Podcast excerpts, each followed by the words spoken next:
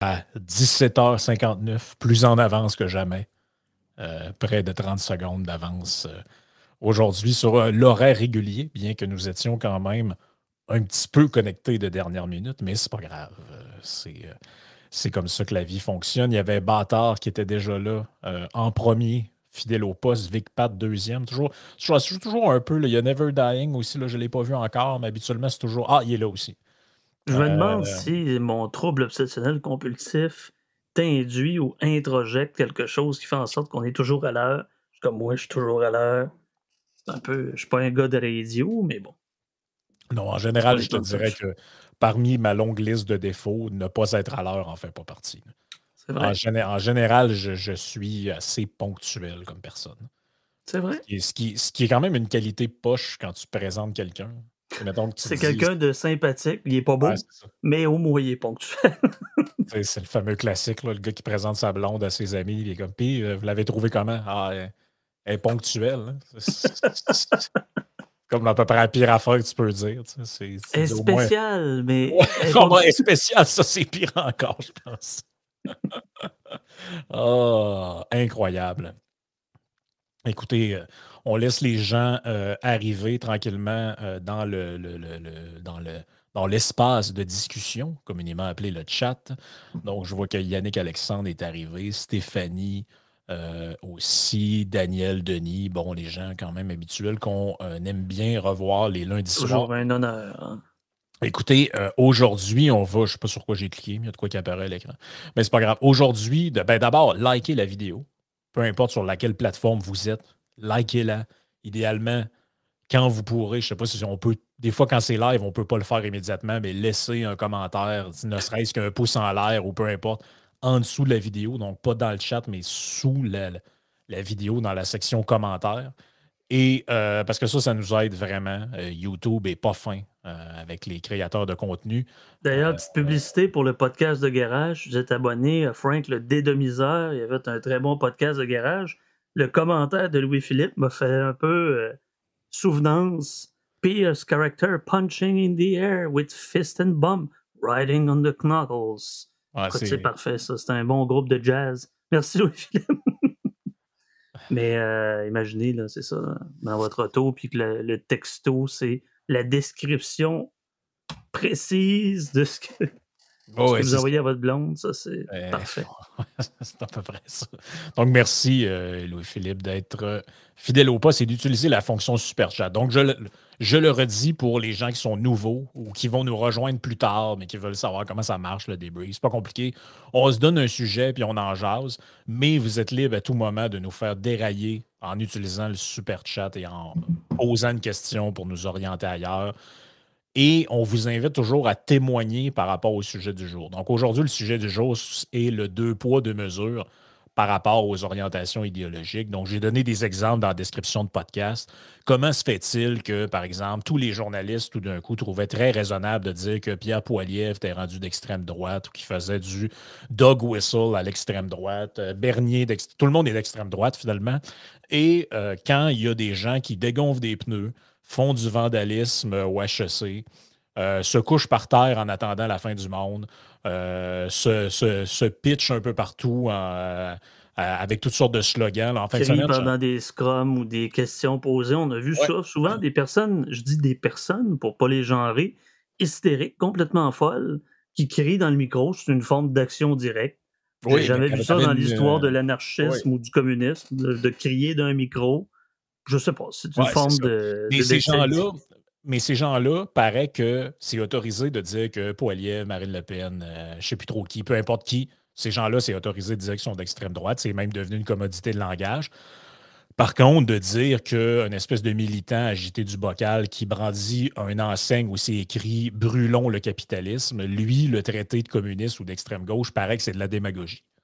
Donc, euh, ça, moi, je trouve ça quand même assez. Et si vous ne savez pas à quoi je fais référence, je fais référence à cette manif-là qu'il y avait pour l'espèce de semaine de la rage climatique et vous voyez ce qui est écrit dessus. Donc, on a ces gens-là, on voit cet espace à Québec, il y a l'édifice Delta derrière. Et il y a un monsieur ici avec un gilet qui coûte à peu près 120 Donc, ce que, ce que des il y a des gens qui s'amusent à analyser les vêtements que les gens. Je trouve ça tout le temps drôle. Il y a d'autres, c'est les couples, mais ça, genre. C'est ça. Mais là, ici, il y a une madame qui écrit étouffée. Euh, madame ou monsieur, je ne sais pas trop, mais en tout cas, ça, ça rentre dans le théorème du sécateur. Et ici, on a euh, écrit Brûlons le capitalisme et pas la planète. Mais ça a l'air que traiter ces gens-là de communistes, c'est euh, de, la, diffamation. Et moi, je m'interroge sur ce deux poids, deux mesures-là. Moi, je me dis, à la limite, j'aimerais mieux qu'on traite personne d'extrême si le chapeau ne leur fait pas. Mais si on traite les gens, si on traite tout le monde de nazis, de fachos, d'intolérants, d'extrême droite, tout ça, tu sais, Mathieu Bocoté se fait traiter d'extrême droite par euh, des Frédéric Bérard de ce monde et autres. Fait que moi, rendu là, ben est-ce que j'ai le droit de dire que Bérard est d'extrême gauche? Est-ce que j'ai le droit de ben, dire ça? Si lui on dit devrait les tous autres avoir notre particularité de dire moi je suis et personne d'autre peut dire que je suis quelque chose. Donc c'est vraiment ce que veulent généralement les, militants JW, le woke, etc., par rapport à leur genre, leur personne.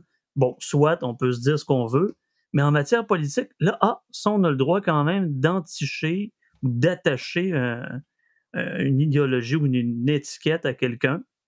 Ce qui est quand même spécial parce que là, on ne peut pas leur dire qu'ils sont communistes, qu'ils sont anarcho-communistes, qu'ils sont marxistes-léninistes, qu'ils sont trotskistes, maoïstes, peu importe, ou même SJW, ça, il ne faut pas leur dire pas leur dire qu'ils sont woke non plus parce que c'est une propagande de la alt-right. Par contre, quand on dit à quelqu'un qui est de la alt-right, ah, ça, il y a. Bon. Non, on n'est pas des conspirationnistes. Non, on n'est pas de la alt-right. La alt-right, c'est quoi cette ben affaire-là, juste? La, la, la, droite alternative. Parce que la gauche alternative, mais ça, c'est ça. On ajoute au package deal, vous voyez, on a euh, le, le, le, cadran du autoritaire, libertaire, gauche à droite. C'est à peu près comme ça qu'on fonctionne dans le monde des idées. Mais bon, est-ce que Bocoté est d'extrême droite? Est-ce qu'il est de droite identitaire? Peut-être? Est-ce qu'il est un traditionnaliste? Peut-être? Mais est-ce qu'on peut lui dire qu'il l'est, selon certains critères? Mais ben, là, les critères, le, fardeau de la preuve vous appartient. Ben, c'est parce que les extrêmes se définissent toujours en fonction d'où est le centre. Mais si le centre est rendu à gauche, ben forcément, à peu près n'importe qui qui n'est pas de gauche est rendu d'extrême droite. Vous comprenez le concept? Là? On n'entrera pas dans la dialectique chez Hegel, mais c'est un peu ça le concept. C'est une analogie de l'esprit le lundi soir, bon Dieu. Oui, c'est ça, après une longue journée de travail. Non, mais c'est ça, mais c'est ça pareil, c'est que dans un. C'est le, le, jeu des contraires. C'est que dans une société de droite, ceux qui sont progressistes sont évidemment de gauche. Mais si vous êtes dans une société de gauche, ceux qui vont être progressistes, c'est-à-dire qui vont demander du changement, vont être plutôt des gens de droite, plus que les gens de gauche au pouvoir incarnent le statu quo. Je ne sais pas si, c'est clair ce que je dis, là, mais c'est un peu ça pareil. C'est le jeu des contraires. C'est qu'on vit dans un monde d'alternance où, euh, selon qui a le pouvoir, vous saurez qui sont les réactionnaires et les conservateurs. Mais les gens qui utilisent ces épithètes-là ne les comprennent pas vraiment. Donc, ils regardent quelqu'un qui veut des réformes style libertarien, ils sont comme Hey, toi, t'es un conservateur puis un réactionnaire. T'es comme. Ben, ben, encore là, le fardeau de la preuve vous appartient toujours d'identifier selon des critères bien précis en quoi une personne est d'extrême droite ou d'extrême gauche et en quoi l'attacher, cette étiquette-là, vous nuit personnellement. C'est-à-dire que, par exemple, vous rencontrez, comme j'ai eu sur Twitter tout à l'heure, personne de droite plutôt identitaire, plutôt catholique, tout ça, bon, je débat de temps en temps, c'est plaisant, de temps en temps. Mais est-ce que c'est à moi de, de comment dire, d'analyser mon adversaire avec les, critères de ce que j'ai. Bon, quand j'ai fait une formation en politique, ça me donne pas le bon Dieu sans confession. Je suis quand même capable de voir les nuances, les différences entre les différents types de droite et de gauche. Mais au Québec, encore là, ceux qui se disent de gauche et de droite sont quasiment presque exclusivement des geeks, presque exclusivement des partisans d'un parti en tant que tel. C'est pas monsieur et madame tout le monde qui regarde les journaux, puis c'est pas d'être prétentieux ou condescendant, c'est qu'ils ne se voient pas dans cette gauche-là ou cette droite-là. Ça Ça leur dit rien. Ben, dans le langage populaire, euh, populaire entre guillemets, c'est pas tout le monde dans la population qui utilise ces mots-là, mais dans le sens commun de comment ces termes-là sont utilisés, en général, gauche, ça veut dire bien, et droite, ça veut dire pas gentil. Et ça, la preuve de ça, c'est le traitement à deux vitesses dont j'ai parlé avant. Et autre chose dont je vais vous parler, euh, aussitôt que j'aurai euh, ouvert. Et dans les années 60, c'était l'inverse. C'était l'inverse. Absolument. Mais voici où on en est aujourd'hui, les amis.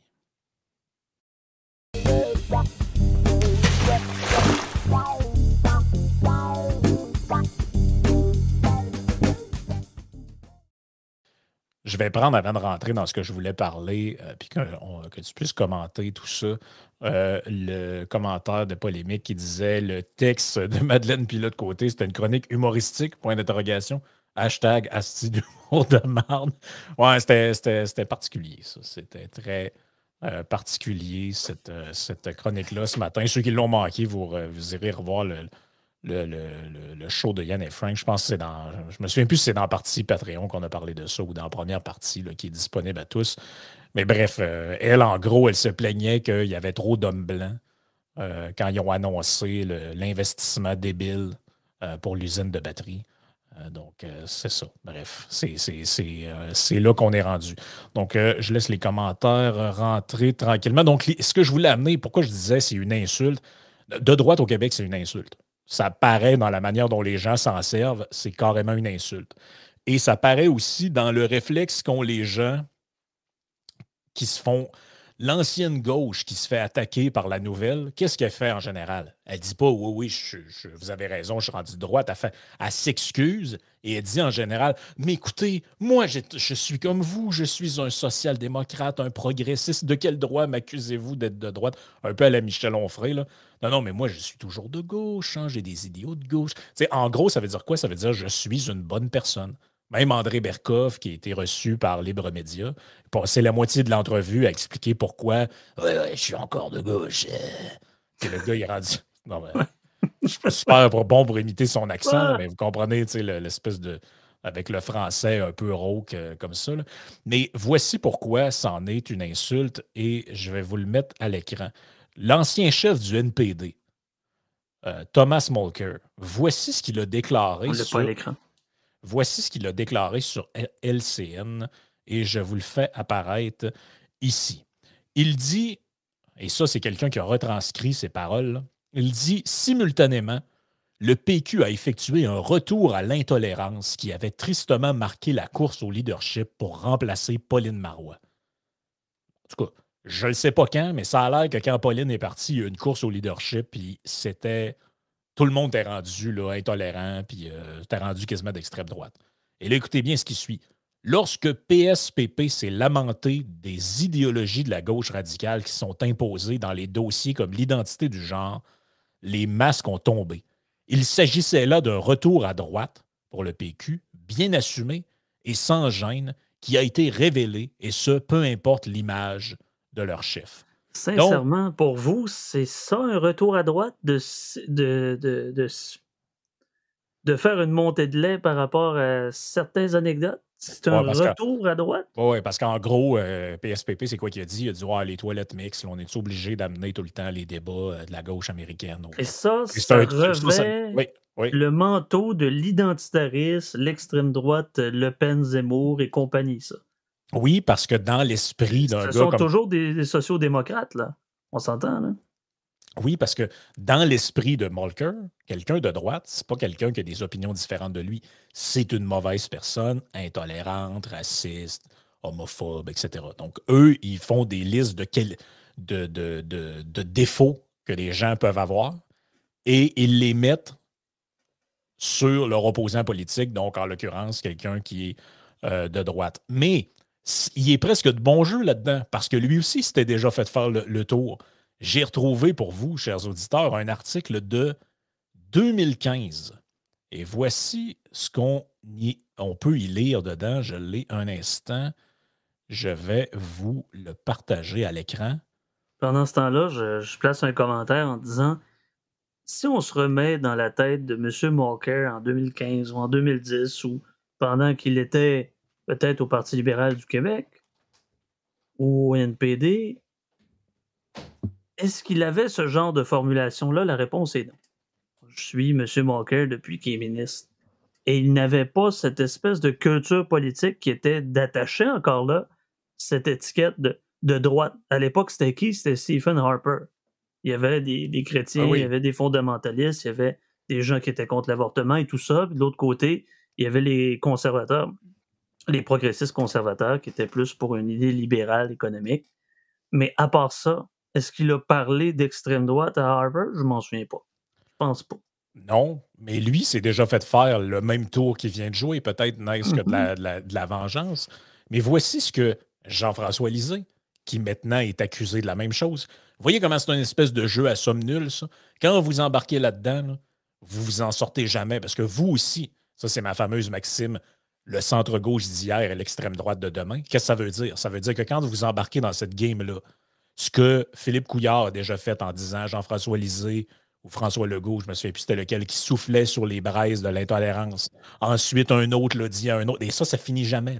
Donc, Molker, aujourd'hui, accuse le PQ de faire un virage à droite. Mais voici ce que Lisée disait de Molker quand lui est devenu chef du NPD.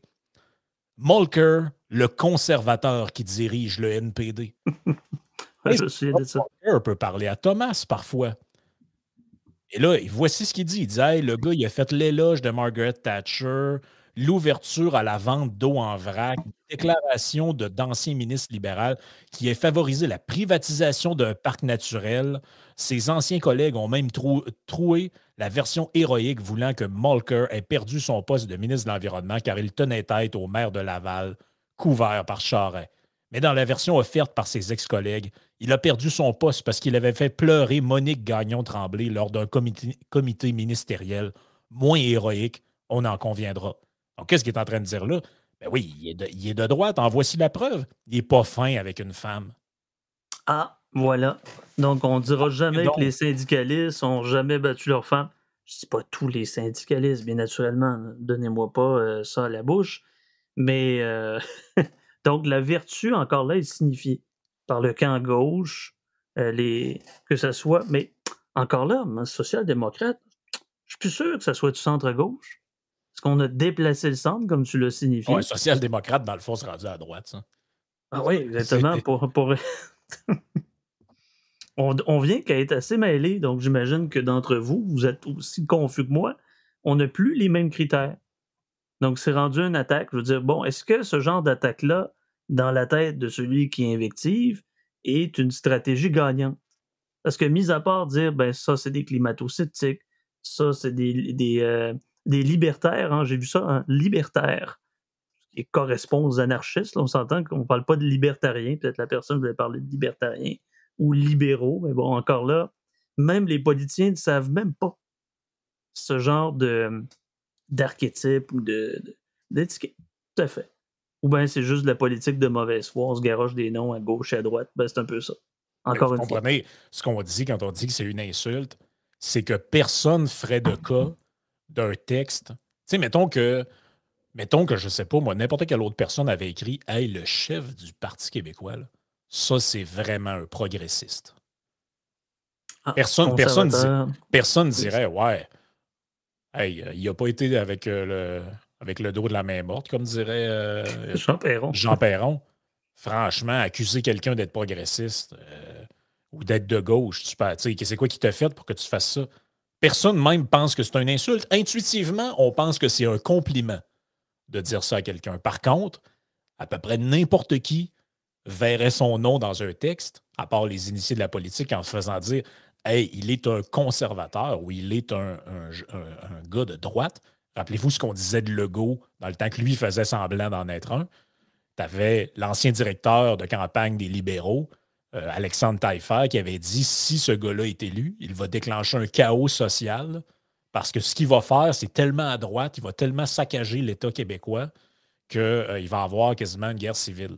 On s'entend-tu que c'est un maquillage de discours? Hein? Chacun des partis veut faire reluire ce qui est mieux chez eux.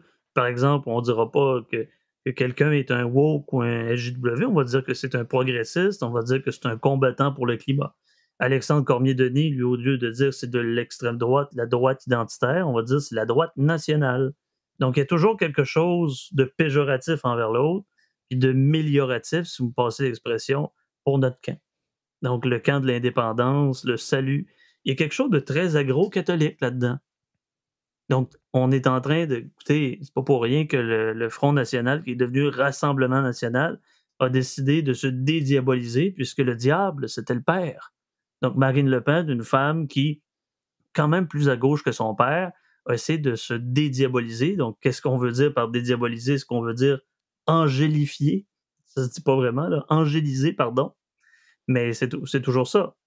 Mais pour le simple prétexte, bon, on s'entend, on veut peut-être avoir un auditoire captif ou des électeurs captifs dans le PQ en disant que ça n'a pas de bon sens, l'idée de, de, parler de, genre à l'école primaire où on va se laquer un peu. Ça, ça nous entiche de l'extrême droite. L'extrême droite nazie, fasciste, euh, appel à la violence, discrimination ben ben réellement systémique. Parce que ça, pour le régime de Mussolini, de Hitler, de Franco, de Salazar, on parlait réellement de discrimination systémique, voire même pas juste de discrimination. Le pire avec Marine Le Pen, malgré le fait que j'ai pas énormément de sympathie pour son programme politique, en toute franchise, je ne sais pas ce qui en est devenu dans les dernières années. J'ai pas énormément suivi l'actualité de ce parti-là depuis que c'est plus elle qui en est présidente, mais que c'est Jordan Bardella, puis que lui est. Elle, elle est devenue juste euh, chef du groupe parlementaire. Bref, c'est un peu compliqué leur boutique interne, je ne l'ai pas suivi. Par contre, ce qui, me, fait le plus peur d'un individu comme elle, ce n'est pas ses politiques, ce n'est pas ce qu'elle peut avoir à dire, c'est plutôt que quelqu'un qui est prêt à sacrifier son propre père pour arriver au pouvoir. Moi, ça, personnellement, ça me fait très peur. Genre que vous vous en distanciez, que vous lui dites, garde, tu peux-tu, s'il te plaît, mais que tu ailles jusqu'à renier le membre fondateur de ton groupe politique, qui est en l'occurrence ton père, qui t'a mis au monde, qui a, taponné une, élection de succession qui était arrangée pour que finalement tu arrives là? Parce que je me souviens très bien à l'époque, le numéro 2, c'était Bruno Gollnisch.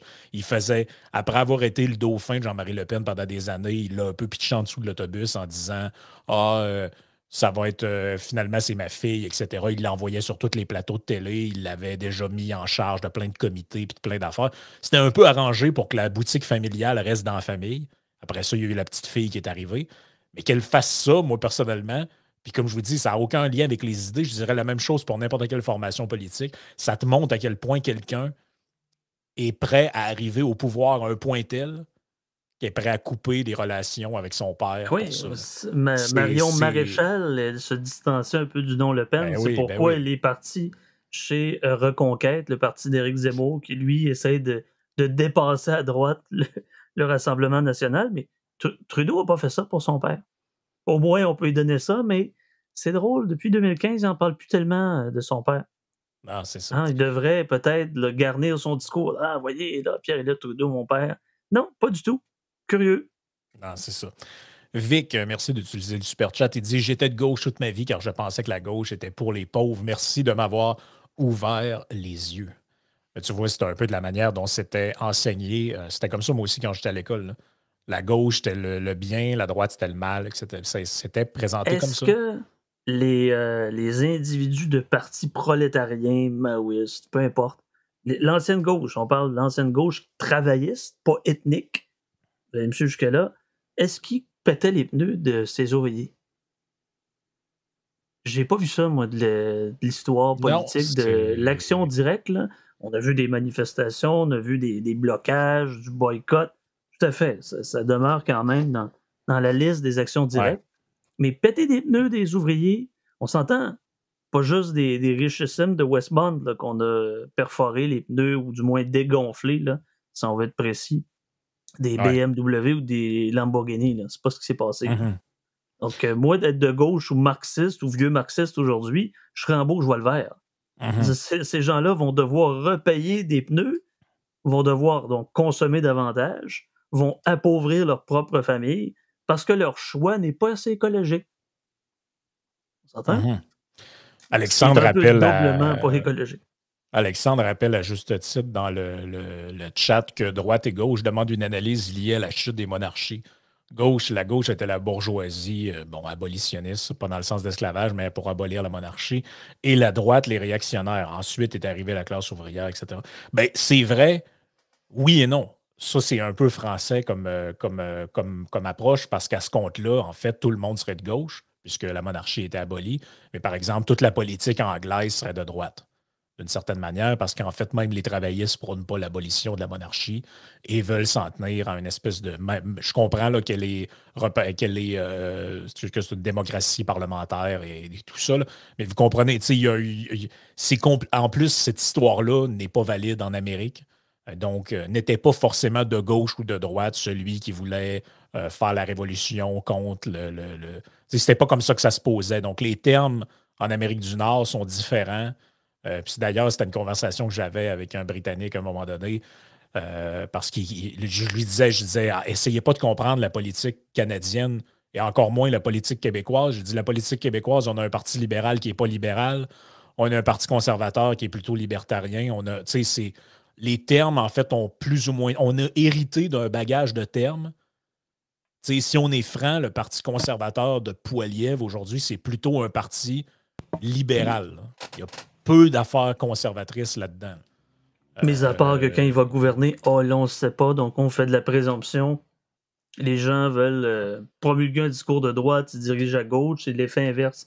Mais pour venir, par exemple, au débat d'Alexandre Cormier-Denis face à Vincent Gelozo, on parlait d'une seule. chat qui, parle, ben, pas qui parle de ça, mais qui dit euh, quand même diffamatoire, Patrick Lagacé qui a fait un lien entre Adolphe Hitler et Cormier-Denis en direct sur les ondes du 98.5.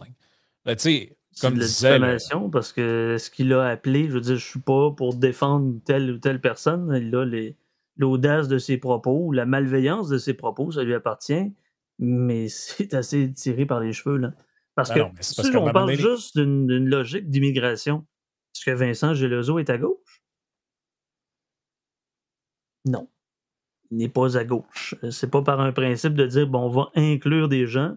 Bon, la, droite identitaire, la droite nationale va dire ben, il est clair que cette immigration-là est vue pour peser à la baisse sur les salaires discours que Georges Marchais du Parti communiste français avait dans les années 60-70 et même 80. Curieusement. pourtant, il était de gauche. Vincent Gelozo de droite économique, il est pour l'immigration, ou du moins contre le fait de la baisser ou de voir la réguler de façon euh, comme euh, Cormier-Denis le mentionne. Donc, si on va dans ce monocausal-là, dans ce seul sujet-là, on ne peut pas investir quelqu'un de gauche ou de droite dans ah. un seul débat sur un seul sujet. Il y a ben, beaucoup trop de nuances. Oui, puis il y a plusieurs axes là-dessus. D'un point de vue anthropologique ou psychologique, en général, on, distingue les gens de gauche et de droite par la, par la chose suivante. Je dis bien en général. C'est l'idée que chez les, gens de droite, il y a plutôt une vision tragique de l'être humain, à savoir que l'être humain a une nature qui est imparfaite, euh, que tout le monde a des défauts, des inclinations à faire X, Y, Z, et que le moyen de contrôler ces inclinations-là, c'est de donner, de fournir à l'homme des incitations à ne, pas, à, ne pas mal se comporter. Donc, par exemple, le classique étant, si on ne veut pas que les gens commettent des crimes, on a juste à mettre des peines de prison, à les menacer dans l'entôle, euh, ou par exemple des contraventions, etc. Donc, ça, c'est une vision plutôt, plutôt de droite, mais je ne dirais pas autoritaire, dans le sens que ça peut être, ça peut être quand même assez laxiste, mais c'est plutôt comme ça que ça marche. Pour la personne de gauche, l'humain est comme il est à cause de la culture qui l'a façonné tel qu'il est. Donc, c'est ça, c'est tout le fantasme de tous les totalitaristes du 20e siècle. C'est pour ça que le nazisme, en fait, est une. c'est pas pour rien qu'on appelait ça le national-socialisme. C'est l'idée qu'il faut faire table rase du passé, construire l'homme nouveau. Donc là, il allait construire la, race aryenne pure et parfaite, euh, avec les représentations culturelles qui y sont rattachées, la culture euh, aryenne, etc. Et c'est la même chose pour les gens de gauche qui sont dans la cancel culture, qui se disent, en fait, si on enlève les représentations patriarcales, homophobes, transphobes, etc., de nos trucs culturels, de notre environnement, les gens vont arrêter d'être comme ça.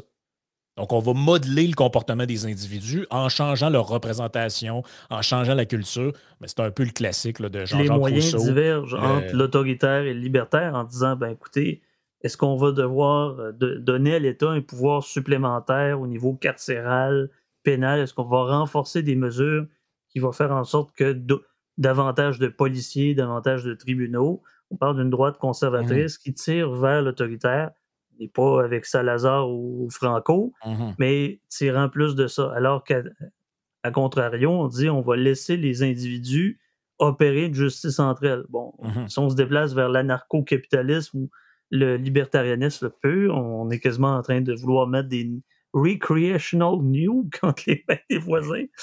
Des dossiers en petite créance. Le point de Samuel est bon, c'est que dans toutes les mouvances de gauche, qu'elle soit autoritaire, libertaire, tout ça, il y a toujours cette idée-là qu'on va créer quelque chose. On va créer l'homme nouveau. On va recréer l'Empire romain, etc. Euh, c'était, euh, c'est au cœur de, tout, de, c'est au cœur de, tout de, toutes ces, de toutes ces mouvances-là et c'est basé un peu sur le, puis que, cette, que ce personnage-là ait réellement dit ça comme tel ou que c'est une, expérience de pensée, ça ne change rien au fait, c'est comme ça que ça a été retenu par l'histoire. Mais c'est l'idée de Rousseau que l'homme naît naturellement bon et c'est la société qui le corrompt.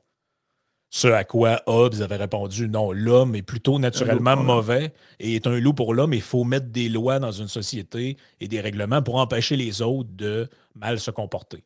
Donc, c'était euh, le, c'était, le débat entre les deux. Mais si tu reviens un peu à la liturgie marxiste, euh, qui était encore à la mode il n'y a pas si longtemps, et dont toute, toute la gauche moderne, en fait, découle un peu de cette idée-là, c'est l'idée que euh, en fait, la, manière dont vous comportez, la manière dont vous êtes, n'est qu'une résultante de votre condition, si on veut, économique et de votre classe sociale. Et dans le fond, si on libère du temps, d'où l'idée de, toute la mouvance gauche des années 60-70 de la réduction du temps de travail, la décroissance, etc. Donc, ça va permettre à l'homme ouvrier ou la femme, à l'époque, il disait beaucoup l'homme, mais c'était comme ça. Euh, donc, l'ouvrier à qui on libère du temps de travail parce que les machines travaillent à sa place, etc., bien, il va pouvoir s'adonner à des passions intellectuelles, devenir euh, devenir, de, embrasser ce que Marx appelait l'homme total, c'est-à-dire l'homme qui est à la fois manuel et intellectuel, tout ça qui s'adonne à des. Tu sais, dans le fond, si l'ouvrier lit pas de la poésie le soir chez eux, c'est parce qu'il est fatigué d'avoir travaillé à l'usine. L'aliénation, c'est L'aliénation, etc. Mais si vous êtes plutôt quelqu'un de droite, vous allez dire, ben, la personne, si elle ne s'intéresse pas à ça, elle ne s'intéresse pas à ça. C'est pas parce que tu libères du temps de travail à un peintre en bâtiment qui va se mettre à lire du Goethe. En fait, il risque plus ah de, jouer au poker avec ses amis euh, de faire des sorties puis de prendre un coup. Euh, l'espèce de discours, du moins de, de démonstration de vertu, c'est-à-dire dans le temps c'était mieux et mes ancêtres travaillaient tellement fort, je dois quasiment leur plaire du haut du paradis, puis etc. Une forme de, forme de réactionnisme, une forme de réactionnisme envers les temps modernes qui est une décroissance de la civilisation judéo-chrétienne, peu importe. Puis de l'autre côté, ben, cette, cette idée qu'on s'en va vers un cataclysme climatique donc, on voit des gens enragés. Mais peu importe le discours, ça m'intéresse moins que ce que tu fais avec. Dire, peu importe, là, oui, ils font des manifestations, puis le droit de manifestation est quand même encadré par les chartes. C'est normal, ils ont le droit de le faire. Et tu me parlais tout à l'heure, justement, d'un double standard, notamment euh, si, si c'était un journaliste plutôt à gauche qui allait poser des questions aux camionneurs qui, qui étaient supposément à l'extrême droite au pays, alors que c'était des gens qui étaient en colère. Oui, il y en avait des gens d'extrême droite, puis même peut-être même des gens d'extrême gauche aussi, parmi les convois. là, ça ne pourrait pas poser de problème. Mais on, euh, est dans une forme de chambre d'écho, donc peu importe le moyen, nous, le moyen, il est bon, puisque notre discours, il est également bon. On se définit davantage par ce qu'on fait plutôt de ce qu'on dit. Vous voyez, les gouvernements, de façon gouverne à, droite euh, quand il parle à gauche, puis c'est l'inverse dans le temps euh, mmh. des élections. Donc, si on voit par exemple Alexandra, ça, le, nom de la journaliste de Rebel News, Rebel News, ça c'est zéro puis une barre pour les manifestations. Euh, ben on va l'exclure, mais de toute façon, on démontre notre vertu en l'excluant puisqu'elle fait partie justement d'une équipe qui est de toute façon contre nous mais c'est contre-productif parce que vous faites juste paraître pour des gens qui ben, sont intolérants. C'est le journaliste français. Je ne sais même pas si je définis comme journaliste, mais bref, c'est Francis Pilon. Lui, c'est qui ce monsieur-là? C'est. Euh, je le présente pour ceux qui ne savent pas trop c'est qui, là. Euh, journaliste au Journal de Montréal. Lui, il im. Donc, les prénoms dans le nom, ça, ça part très bien. Et lui, qu'est-ce qu'il nous dit? Il dit Des participants à la manif de la rage climatique à Montréal ont trouvé une façon originale de se débarrasser de Rebel News cet après-midi. Et là, il nous met une vidéo où on voit une fille qui arrive avec une espèce de porte-voix et elle crie euh, dans les oreilles avec le porte-voix, avec une espèce d'alarme de Alexa, la fille de, Rebel News. Et évidemment, plein de gens lui ont fait remarquer euh, gentiment et moins gentiment qu'il n'aurait jamais écrit la même chose. D'ailleurs, même même un de ses collègues lui a répondu en dessous qu'il désapprouvait euh, ce genre de méthode-là, parce que probablement plus brillant, il s'est rendu compte que, ouais, mais c'est parce que cette méthode-là, pourrait m'être servie un jour. Donc, si je, l'ai cautionné. les manifestants ont le droit de répondre ou non aux questions, mais vous vous exposez quand même. Je veux dire, si vous voulez de la publicité ou de la propagande ou des affichettes, peu importe, vous exposez aussi au risque que monsieur et madame tout le monde vous regardent comme des hystériques. on va les conseiller, là. Ça ne leur tentait pas d'avoir une grâce ou une explication qui aurait peut-être pu sustenter l'oreille du public au lieu de montrer que c'est des intolérants puis on veut pas parler aux, aux journalistes d'extrême droite. Sont... Vous faites juste montrer justement que vous êtes peu efficace et vous ne voulez pas débattre. Donc, vous montrez quand même un discours de fermeture. Comment monsieur et madame tout le monde, qui euh, n'est pas de gauche, droite, nationaliste, peu importe, va recueillir ce message-là? Je pense pas qu'ils ont pensé à ça deux secondes. là. Ouais.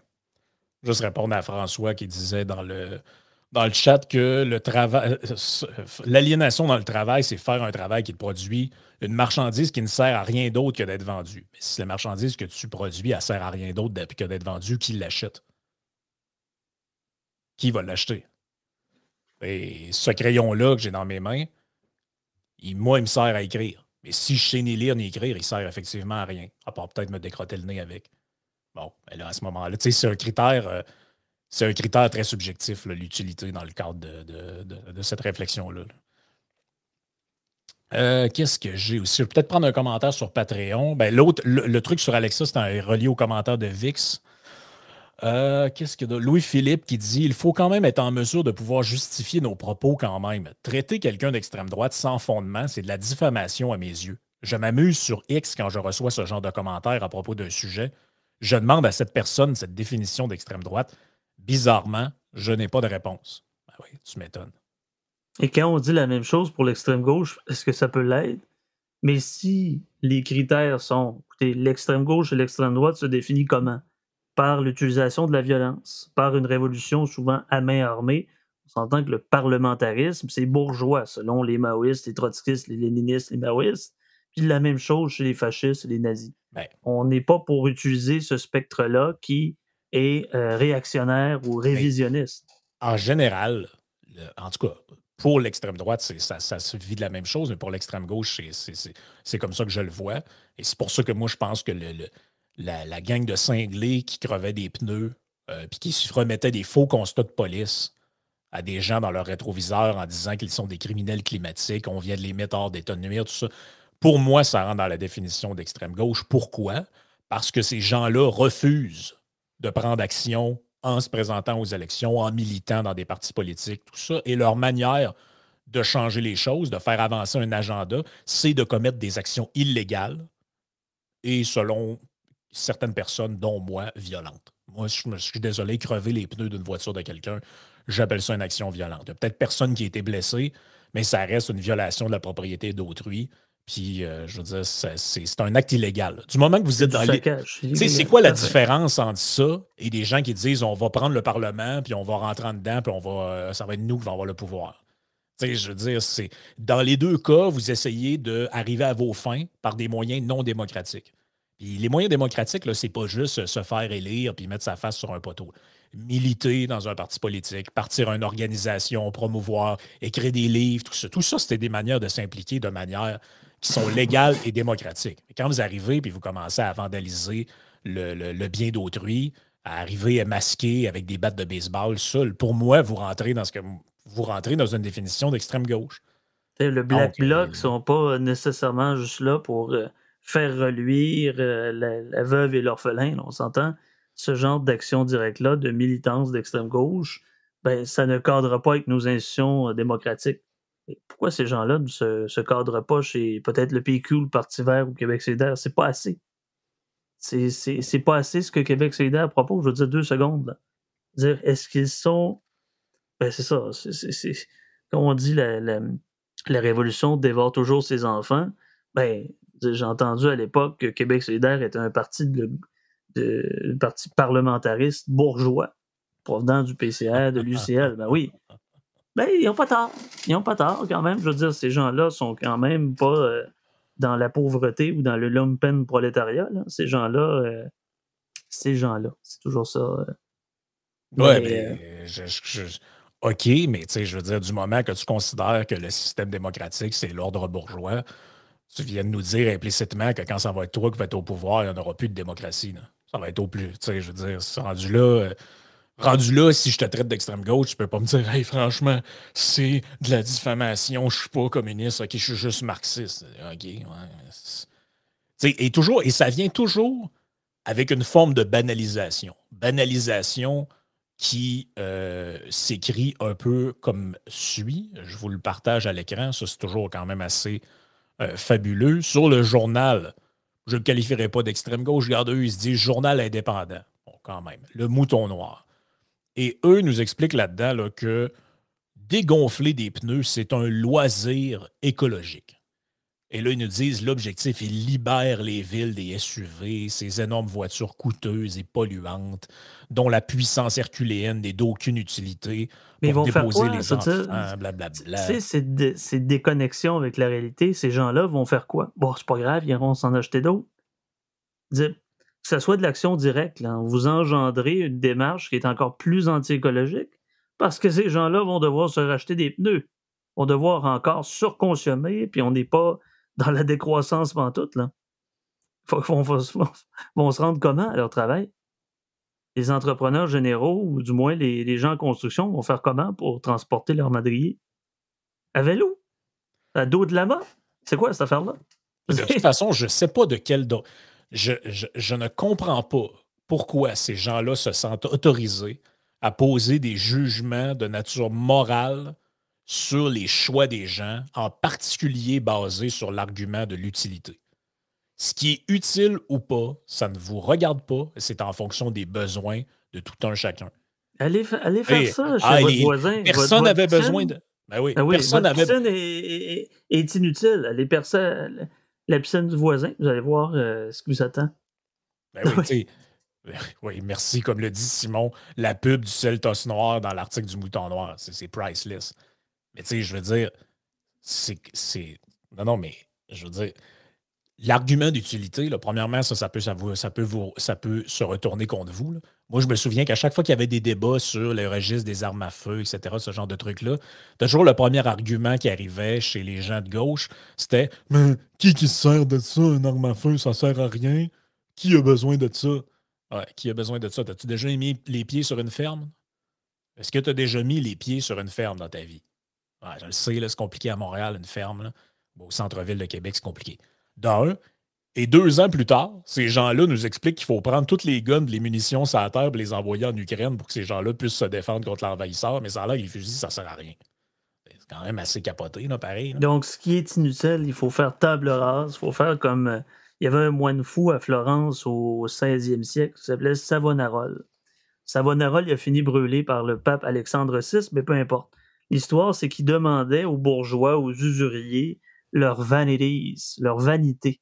Donc les peintures, les, peu importe les, œuvres d'art et tout ce que ce qui, empêchait le riche d'aller au salut, hein, parce que un riche va passer au royaume des cieux comme un chameau dans une tête d'épingle. Mais ben, c'est ça, il demandait à, ça, à ces gens-là de faire un auto-dafé, c'est-à-dire de brûler ces pièces-là qui n'avaient pas besoin de, de ça au paradis. Ben, c'est un peu ça. Bon, c'est plus Savonarole, puis c'est on brûle plus nos, euh, nos adversaires politiques comme jadis.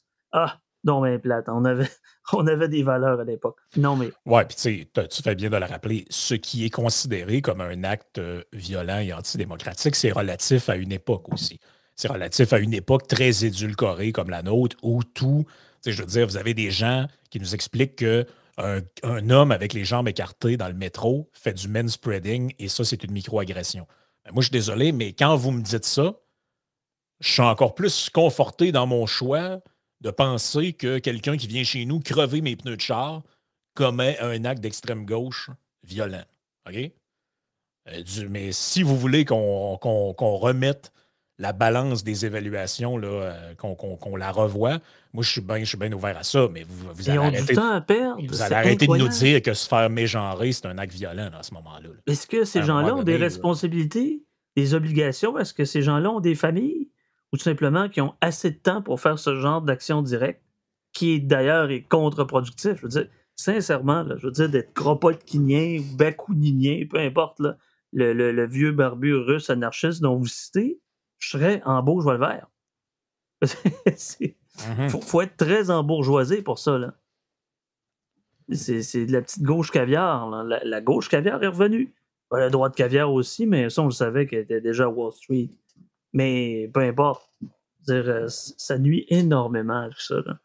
Dire, euh, non, c'est ça. Puis, je veux dire, l'affaire du PQ qui est rendue à droite. C'est comme, mais OK, mais à part de dire qu'ils sont rendus méchants, parce que supposément PSPP a osé dire que lui, les histoires de toilettes mixtes, mais excusez, là, mais ça, c'est un sujet qui, il y a 10 ans, faisait rire tout le monde. Les toilettes mixtes, les toilettes transgenres, tout ça. Ça faisait rire tout le monde. On disait, non, ça, c'est des illuminations, c'est de la folie. Et là, aujourd'hui, on a des journalistes. Il y avait un épais de journalistes aujourd'hui qui mettait une photo de lui. Il était dans un événement. Il allait dans une, une John, une toilette bleue, une bécosse, une bécosse en plastique. Et il nous dit Hey, là, j'espère que. J'espère que je vais survivre à mon expérience dans une toilette non binaire, ou je sais plus trop. On est rendu avec des, des journalistes qui leur combat quand ils se lèvent le matin, c'est de lutter contre la réaction d'extrême droite. Là. Et c'est quoi cette réaction-là? C'est de vouloir continuer à avoir les toilettes des filles puis les toilettes des gars. je veux dire, on est, rendu dans un degré d'insignifiance. Tu sais, ce manisme parce que tu dis, mais ce progressisme-là, je veux dire, c'est pour, c'est pour, c'est pour le confort de qui exactement que vous vous battez? Tu sais, à la limite, là, Michel Chartrand dans les mines à Asbestos puis à Thetford Mine, en train d'essayer de, de, prendre la défense de trois, quatre ouvriers qui ont l'amiantose. Tu te dis, bon, OK, je comprends l'idée, là, c'est de la merde, puis euh, les conditions de travail sont peut-être pas terribles. Puis, euh, je suis allé il n'y a pas longtemps voir, il y avait une plaque commémorative à Thetford Mine qui disait qu'il avait agrandi tellement la mine qu'à un moment donné, ils ont été obligés de raser des quartiers au complet de la ville. Là, ils ont, mis les maisons, ils ont levé les maisons, puis ils ont dit aux gens allez vivre ailleurs si vous nous dérangez, ils agrandissent la mine. Tu sais, c'est une autre époque, c'est un autre Dans le temps, il n'y avait pas de compensation, puis les gens, quand ils étaient en. Eux, ils étaient vraiment en crise quand il y était des manifestations. Je veux dire, on s'entend, ben tu perds ta job, tu perds ton moyen de subsistance. C'est sûr qu'il y avait de la casse avec la police, mais la police était souvent l'idée avec le régime. avec Duplessis, on s'entend. Euh, ah pas, euh, la police n'était pas un organe séparé du gouvernement. Là, aujourd'hui, bon, tu es dans une manif au COBP. C'est quoi le COBP? Collectif, collectif, opposé à la brutalité euh, policière. À tous les 15 mars, bon, il y a un événement. Et puis, euh, oui, il y a des policiers qui sont undercover et qui garochent des morceaux d'asphalte dans les bâtiments. On a déjà vu ça. On a déjà vu ça. C'est un, un, fait d'armes notoire. Mais on s'entend que le Black Bloc, il donne aussi dans la provocation. Et c'est loin d'être une manifestation qui promeut euh, le moyen pacifique. Bon, on est, on est pour euh, défendre de police et tout ça. Mais, ça va être des battes et des boules de billard. C'est drôle pareil, hein, parce que les gens de gauche, pas de gauche, mais les gens de ces mouvances-là, un peu d'extrême gauche, en général, là, ils disent les gens de droite, c'est du monde haineux, des anti-toutes. Moi, je regardais les affaires de la rage, d'un, la rage climatique. Et moi, demain matin, je me pars un, un mouvement, j'appelle ça la semaine de la rage économique, puis je me promène avec le compteur de la dette. Ça va prendre trois secondes qu'ils vont dire que je suis d'extrême droite, un enragé, un fou. Mais eux autres, ça, ça a l'air correct. C'est juste des gens là, comme ça. Ils ont appelé ah, ça de même, ça veut rien encore dire. Là, regardez dans notre mythologie commune, la sainte colère. Jésus avait raison de flip the table dans le marché du temple. Il avait raison. Mais pas tout le monde a des scènes de colère, mais eux, oui. C'est la scène colère climatique. on doit être en, furie, mais si tu des camionneurs ou des gens qui demandent au gouvernement de baisser les dépenses, ben c'est des libertariens dangereux qui veulent l'abolition de nos ah soins. Ça, les intolérants. Et l'accusation d'antitude, c'est quand même assez délicieux. parce que quand je regardais les trucs de la rage climatique, c'était écrit dessus manifestation anti-oppression, anti-voiture, anti-capitaliste, anti-colonialiste. Là, j'étais comme, OK, mais les anti c'est pas mal vous autres. Hein? Ah non, c'est pas eux autres. Ça, ben, les anti c'est des gens, peu importe les tendances là, que vous voyez, des, on, parle des extrêmes, les comploteux extrêmes qui pensent que les francs-maçons vont nous implanter une puce, ou peu importe. Là. Euh, les anti c'est souvent ceux qui ont le temps de le faire, le temps de passer sur les médias sociaux. Est-ce que ces gens-là ont des familles? Est-ce que le petit gars qui veut jouer à la balle avec son père. Non, non, je suis en train de commenter sur Twitter. Ça, sincèrement, euh, méfiez-vous de ceux qui sont indignés car ils ne sont pas toujours honnêtes. C'est ce que nous enseigne notre célèbre. Maxime. Il y a des gens qui sont indignés assez souvent. Puis à peu près, à peu près tout. Là, on, ne devrait même pas parler de politique, on devrait parler de psychologie. Ça va? sincèrement, ça va dans votre vie sexuelle, votre vie affective, votre confort? Je veux dire, sincèrement, là, vous vous plaisez pas avec euh, vos millions de plantes dans votre appartement en commune avec votre Bixi? C'est pas assez confortable?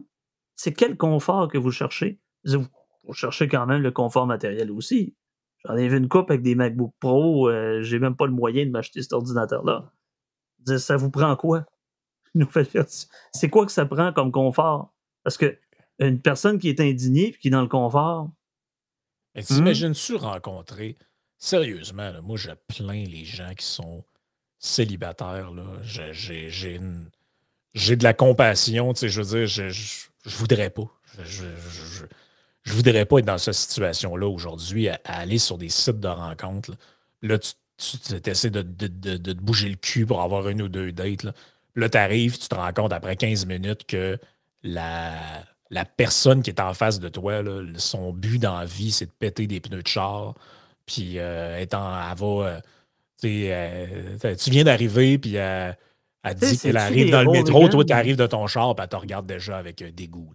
sais, à la limite, tu comprends que ce soit des hooligans de 14, 15, 16 ans, peu importe, qui sont sur la drogue.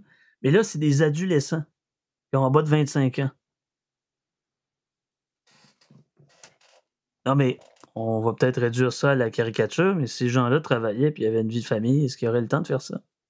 Tu sais, quand, du, quand euh, c'est Duplessis incarné par Jean Lapointe, ils n'avaient pas le temps de lire Karl Marx, on travaillait. Chris, oui, ils ont du temps, là. Ils ont, beaucoup de temps, là, à, péter des pneus de, de méchants bourgeois en verdeur. C'est comme je me dis, parler à un militant maoïste, puis parler de la révolution prolétarienne, du lumpen prolétariat, puis euh, debout les, les damnés de la terre, aller cogner à la porte des usines, puis des, aller déranger un ouvrier pendant son heure de lunch, aller lui parler euh, des citations du président Mao, vous, allez avoir du fun. Ben, en général, dans un milieu euh, où ça travaille fort, il y en a juste un qui est comme ça, ou une. en général, c'est le délégué syndical.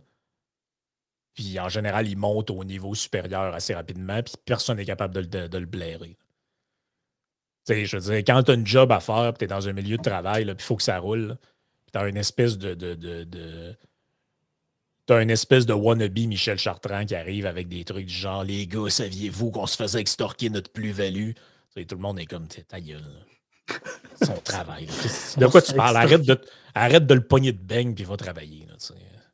les, les, autres ouvriers, les autres sont là. Euh, à passer du temps avec leur blonde, à être sur leur, je sais pas, dans leur fifth wheel ou peu importe. Hein, ce sont des gens qui sont embourgeoisés. Mais T. Claude euh, ou T. Régent, lui, il a le temps de lire le manifeste, puis prix, salaire, profit, je sais pas, peu importe. Oh ouais, c'est ça. Les manuscrits de 1844, 48. il, a, il, a, le temps, il a le temps de passer à travers la page. Tu sais. Oh, et la correspondance entre Karl Marx et Engels, etc. On nous dit que Vincent Geledio Radio Cannes, encore une fois, il veut voler la, vedette. Il y a Yann qui me dit Ouais, oui, je sais même pas comment on met, on met Radio Cannes sur ma TV. Ouais, c'est ça. Apparemment, je trouve comment. Apparemment, c'est euh, Vincent il est dans un débat à Radio-Canada avec euh, un ancien péquiste dont j'oublie le nom, Daniel. Daniel, je sais pas trop quoi. Était... Fait que là, c'est un débat sur l'affaire de Nordvolt et sur les subventions. Donc, ils ont trouvé un péquiste du PQ 1.0, probablement pour aller incarner celui qui va défendre le PQ 2.0, qui est la CAQ. Donc, euh, c'est toujours un peu la même affaire. C'est à se demander comment. C'est à se demander, en fait, comment c'est possible qu'il y ait un. Oui, breton, c'est ça, exact. Vix, merci. C'est, non, c'est pas Turb, euh, c'est, breton.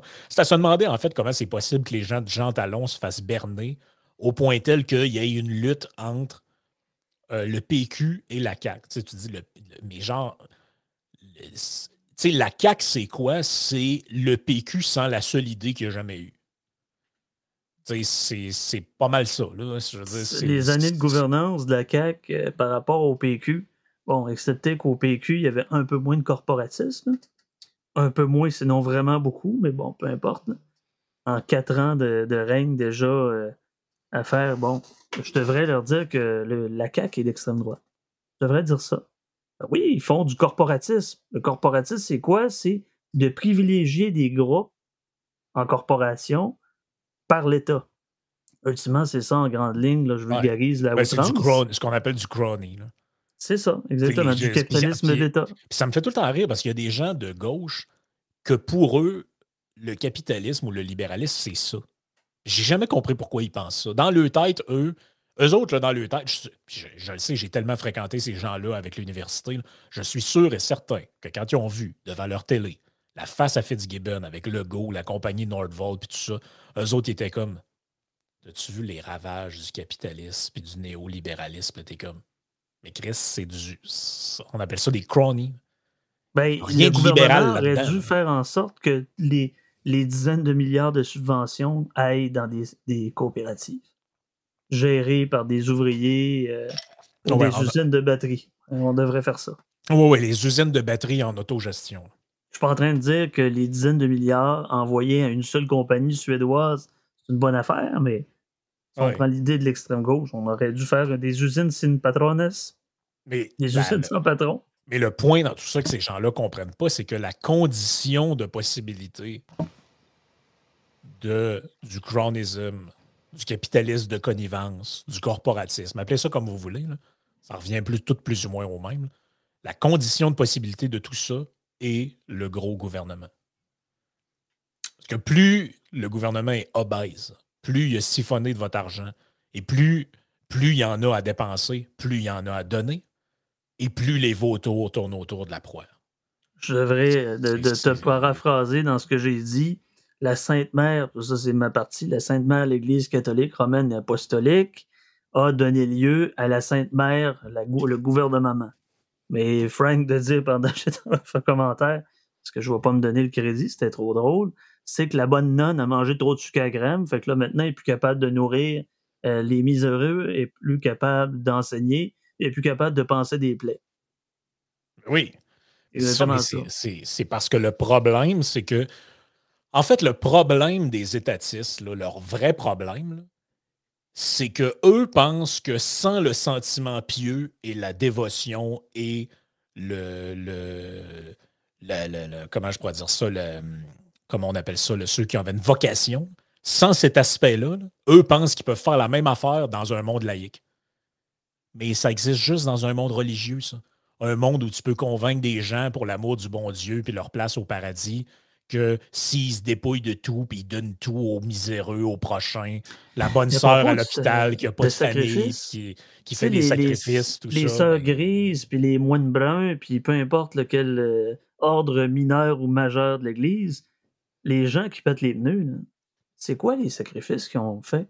Ah, ils ont tout simplement pas eu d'auto. Un méchant sacrifice. Ils ont fait le choix de ne pas avoir d'auto, du moins de se véhiculer en métro, en Bixi, peu importe. ils ont fait le choix de la vie qu'il y aurait anyway.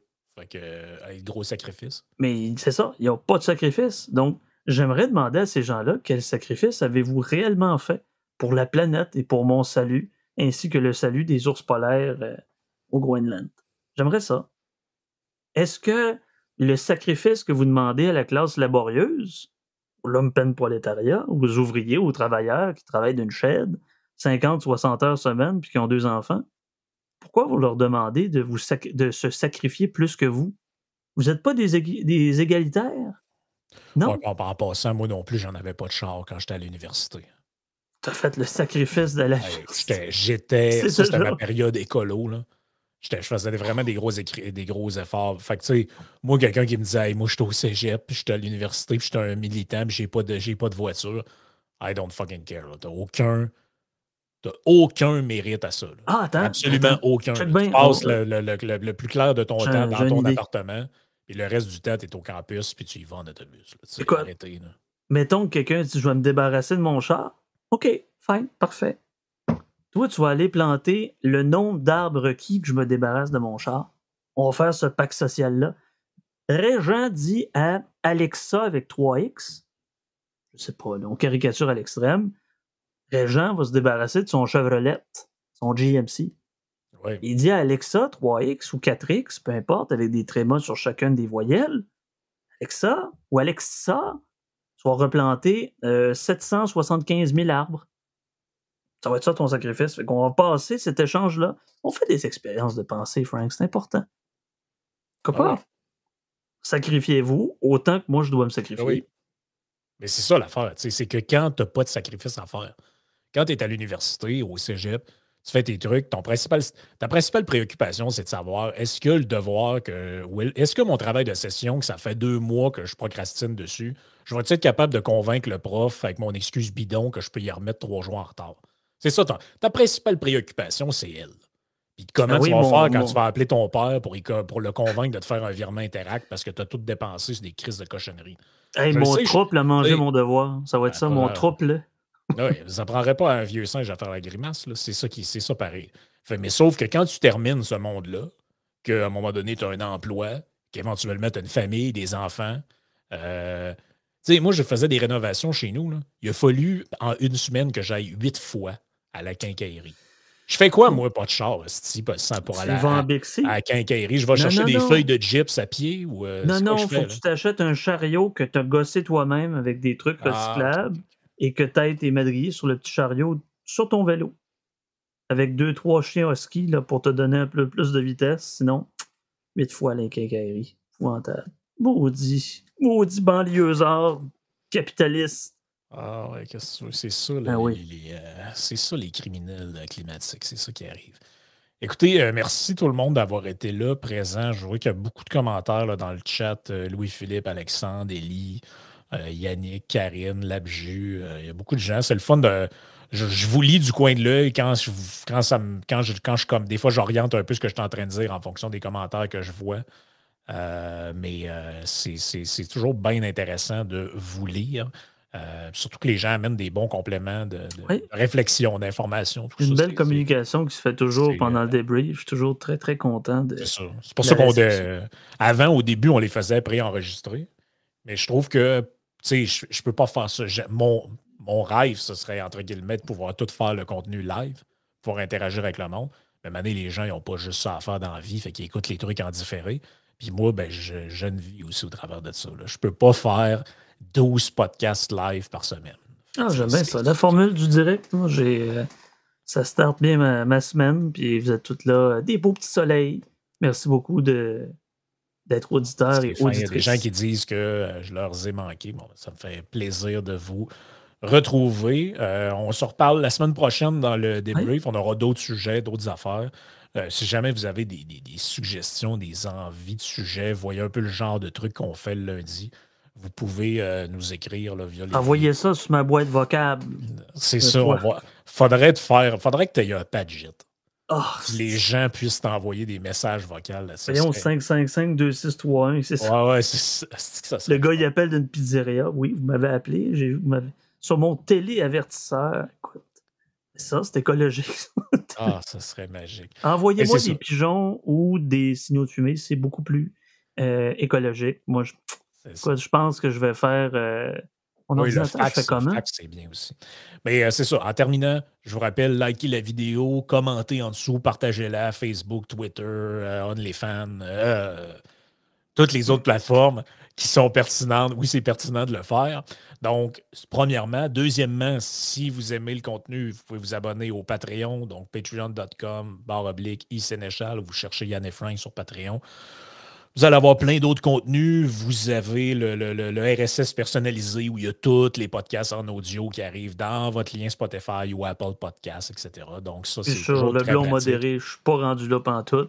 Donc, ça se fait quand pas rendu là, mais quand même, on invite les gens à te suivre, pareil, sur euh, YouTube, au cas qu'il y a du, euh, des développements. Donc, tu reçois des gens, tu jases avec eux autres. C'est toujours La petite cloche, là, très important que vous soyez sur Yann et Frank ou Frank le dédomiseur sur le Patreon et tout ça ou sur le blond modéré. La petite cloche, toujours intéressant, ça vous donne. Moi, j'ai pas de formule stédée puis égale, comme vous savez.